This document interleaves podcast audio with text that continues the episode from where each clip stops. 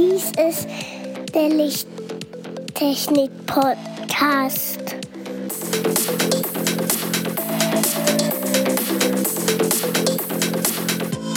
Das beste Licht für deinen Bedarf.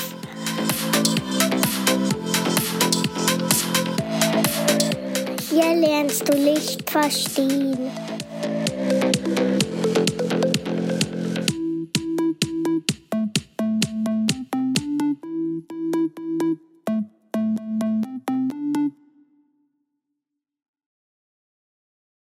Willkommen zum Lichttechnik-Podcast Folge 38.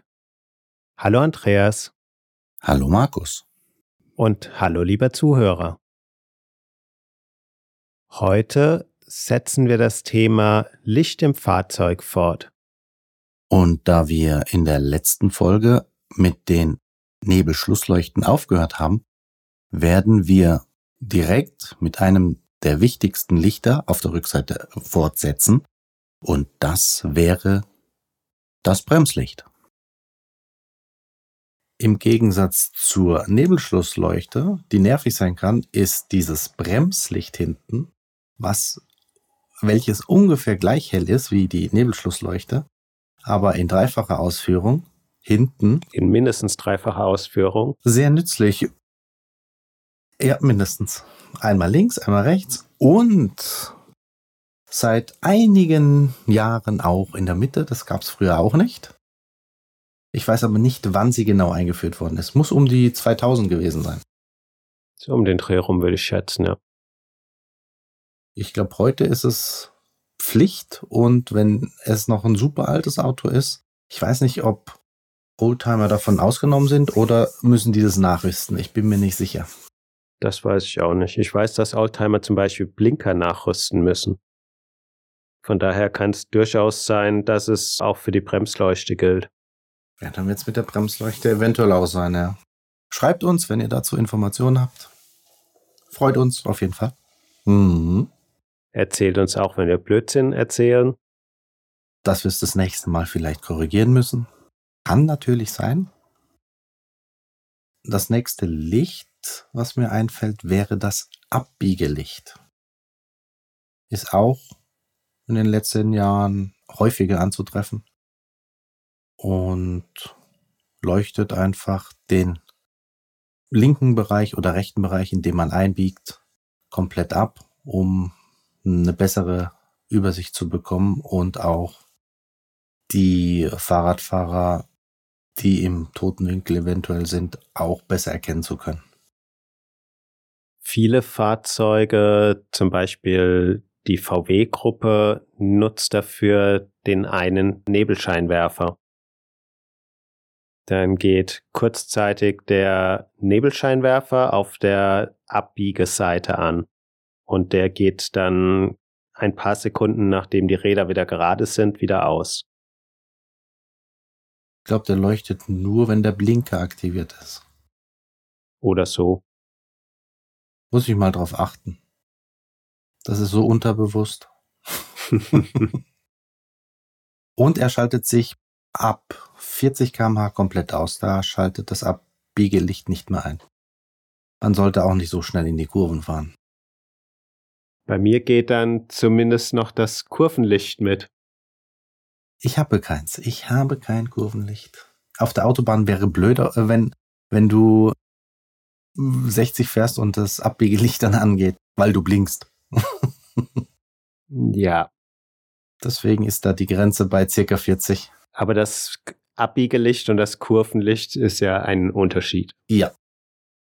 Für mich nicht, weil für mich ist mein Abbiegelicht auch das Kurvenlicht. Ja, das Kurvenlicht habe ich bei Katjas Auto, dem Safira, kennengelernt, der die Hauptscheinwerfer in die Richtung dreht. Wenn wir beim Abbiegen sind, dann kommt passend dazu natürlich der Blinker oder Turn Indicator. Und das sind die Orangen in Europa, die orangenen Lichter an den Ecken des Fahrzeuges, an den Spiegeln des Fahrzeuges oder an den Kotflügeln, die genutzt werden sollten, wenn man eine Fahrspur wechseln möchte oder wenn man abbiegen möchte. Auch wenn man in Deutschland aus dem Kreisverkehr rausfährt oder in den Kreisverkehr reinfährt, gibt es auch eine Variante, wo ich auch beim Reinfahren blinke. Und das ist, wenn ich die erste Ausfahrt nutzen möchte. Viele Leute denken sich, dass die Blinker überflüssig sind, aber andere Verkehrsteilnehmer würden es sehr hilfreich finden, wenn die Blinker auch genutzt werden würden. Besonders Fahrradfahrer. Ja, genau. Würde ich sehr nützlich finden, wenn das Auto vor mir sagt, ich fahre dich jetzt gleich um. Dann hat man nämlich auch als Fahrradfahrer eine Chance zu reagieren und abzubremsen. Nämlich schnell Gas zu geben im Fahrrad ist nicht. Bremsen geht immer noch. Deswegen passieren auch sehr oft diese Lkw-Unfälle, weil der Lkw abbiegt, nicht guckt und dann ist da doch mal ein Fahrradfahrer. Und weil viele eben auch noch nicht mal blinken und der Fahrradfahrer damit nicht den Ansatz einer Chance hat. Ja. Die Blinker werden auch als Warnblinkanlage genutzt. Das ist zum Beispiel dann nötig, wenn das Fahrzeug eine Panne hat und am Straßenrand steht. Dann sollte das Warnblinklicht eingeschalten werden, dann blinken alle Blinker gleichzeitig. Und zusätzlich ist das Warndreieck hinter dem Fahrzeug aufzustellen. Außerdem werden die Blinker sehr häufig genutzt, wenn das Fahrzeug geöffnet oder geschlossen wird über eine Fernbedienung. Das ist dann immer das freudige Blinken des Fahrzeugs, wenn es mit dem Schlüssel kommuniziert. Bei dir vielleicht, bei mir freudig, freudigt sich gar nichts an, da ist nichts. Das hat Und, aber auch das, sein- mein vorheriges Fahrzeug oder meine vorherigen beiden Fahrzeuge gemacht, von denen du vom gleichen Hersteller auch zum einen das identische Fahrzeug hattest und zum anderen ein anderes Fahrzeug hattest. Ich rede ja nicht von alten Fahrzeugen, sondern das, was ich jetzt habe, ist auch eine andere Marke. Und bitte, wenn ihr schon dieses Warndreieck irgendwo dann mal aufgeschaltet habt, so circa 100 Meter vor der Unfallstelle oder was auch immer es, nimmt es doch auch wieder mit und fahrt nicht einfach los. Das spart auch das Nachkaufen. Ich sehe so oft so herrenlose Warndreiecke auf Autobahnen, aber ich weiß nicht warum. Das einzige Mal, dass ich eines benötigt habe, habe ich es auch wieder mitgenommen.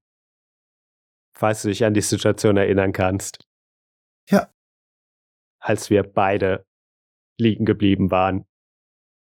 In einer Gruppe zu viert, Genau. ein Rausauto, Ja, wo aus der Motorhaube Schrauben geflogen sind. mit einem Motor, der ja etwas abzugeben hatte.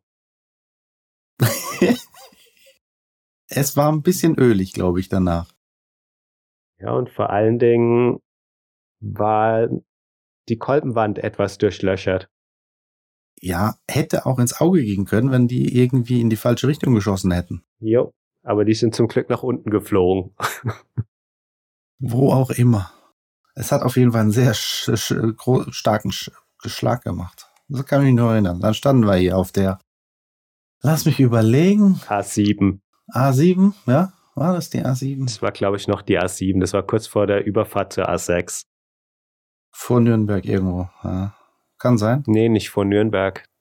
Das, Ach, Nü- in das Nürnberg war wäre falsch von gewesen, Aalen ja. kommt. Aus der Richtung. Stimmt, ja. Kann sein. Ja. Da wurde, glaube ich, dieses Auto beerdigt. Ja, die Blinker werden in USA häufig auch als Positionsleuchten benutzt. Da leuchten die orangenen Leuchten dauerhaft und dafür blinken dann die Bremslichter oder Rückfahrlichter. In Deutschland gibt es andere Leuchten als Positionslichter. Und zwar. Aber nicht nur Deutschland, Europa, wenn Europa, man in Europa korrekt. ist es. In Europa ja. haben hohe Fahrzeuge prinzipiell mehrere Positionsleuchten oder ich glaube auch Hänger. Andreas, weißt du das? Hänger haben das auch, ja. Anhänger haben es auch. Wenn, wenn sie mit Strom versorgt werden, die großen ja. Anhänger, ja, auf jeden Fall. Das sind die zum einen die orangen Seitenmarkierungsleuchten, wenn man neben einem Bus, Wohnmobil, LKW, was auch immer steht, dann sind seitlich orangene Leuchten ungefähr auf normaler Scheinwerferhöhe von PKWs oder von dem Fahrzeug. Und dann gibt es noch an der Oberkante des Fahrzeugs leuchten, und zwar einmal im vorderen und mindestens einmal im hinteren Bereich, wobei die vorderen, die nach vorne leuchten, dann in der Regel weiß sind und nach hinten leuchten sie in der Regel in Rot. Und dann gibt's die Sonderausführung. Hat man vielleicht gesehen? Der Coca-Cola Weihnachtstruck. da leuchtet alles. Komplett in weiß. Und bei den kleineren Anhängern, die nicht selbst leuchten, sind auf jeden Fall diese gelben Reflektoren angebracht. Genau.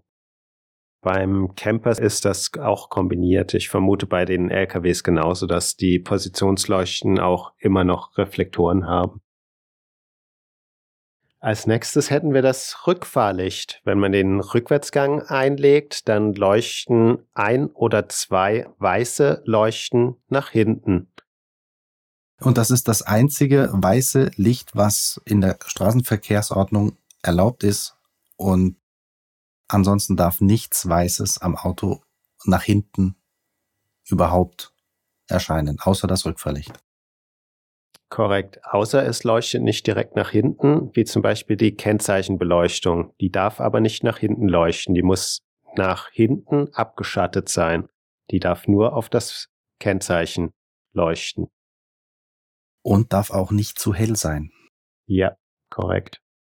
Da gibt's auch einen Grenzwert, aber bei diesen neuartigen LED-Beleuchtungen wird auch ab und zu mal übertrieben. Dann äh, scheint mir dieses Nummernschild wirklich von sehr weitem zu erkennbar sein oder ist von weitem sehr gut erkennbar, dass man auch von 200 Metern erkennt, woher der kommt. Und die Rückfahrlichter sind, damit man beim Rückwärtsfahren zum einen etwas sieht und zum anderen Fahrzeuge, die hinter einem sind, auch gewarnt werden, dass ihnen etwas entgegenkommt. Als nächstes hätten wir Sonderleuchten. Das sind zum Beispiel Laderampenleuchten, die dann auch teilweise auf der Autobahn sichtbar sind, wenn ein sehr, sehr helles weißes Licht nach hinten leuchtet. Oder gelb.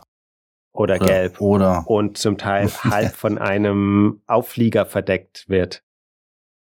Und diese Lichter dürften normalerweise nicht leuchten, wenn das Fahrzeug vorwärts fährt. Die sind einzig und allein für den Baustellenbetrieb, für den Ladebetrieb, was auch immer des Fahrzeugs gedacht.